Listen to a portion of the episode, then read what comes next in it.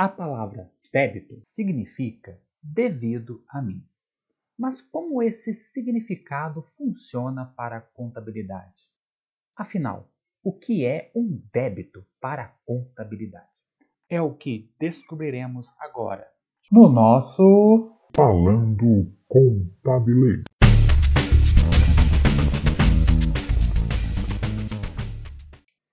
A escola estadunidense de contabilidade simplificou a definição de débito, informando ser simplesmente o lado esquerdo de uma conta contábil. Mas como assim? Isso ocorre pois os registros do débito são realizados do lado esquerdo dos livros contábeis. Mas para melhor entendermos o débito, precisamos recorrer à escola italiana da contabilidade. Essa escola afirma que os bens e direitos são resultados da confiança de pessoas externas à empresa. Assim, há o dever da utilização desses bens e direitos de forma racional pela empresa. Ou seja, os bens e direitos que correspondem ao ativo patrimonial são débitos para a empresa. Dizemos, portanto, que as contas do ativo são de naturezas devedoras. O débito nas contas patrimoniais refletem o objetivo de um fato administrativo. Por exemplo, esse objetivo pode ser comprar um novo veículo para a empresa.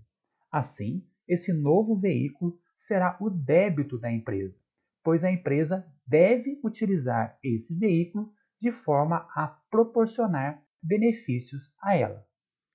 Outro exemplo é o pagamento de uma conta pré-existente, como uma dívida com o fornecedor. Nesse caso, o fato de pagar essa conta resulta em um débito contábil nessa dívida. Afinal, esse pagamento deve também proporcionar um benefício para a empresa. Se não pagar a dívida, ocorre a inadimplência. Isso não é nada bom, não é? Para saber qual o débito do fato contábil, devemos então nos questionar: qual o fim desse fato contábil? É o surgimento de um bem, ou um direito, ou é um pagamento de uma obrigação? A resposta indica onde o débito contábil será registrado. Mais um exemplo: ao se comprar um veículo, o débito é registrado na conta veículo. Afinal, o objetivo é transformar o dinheiro em veículo. Quando esse veículo é vendido, o débito é registrado na conta banco. Aqui, notem que o objetivo é transformar o veículo em dinheiro. Resolvendo esse impasse, temos que pensar agora no crédito. Afinal, a contabilidade atua também em partidas dobradas. A existência do débito implica na existência de um crédito. Desse modo, o próximo podcast será dedicado à discussão do crédito contábil. Até lá!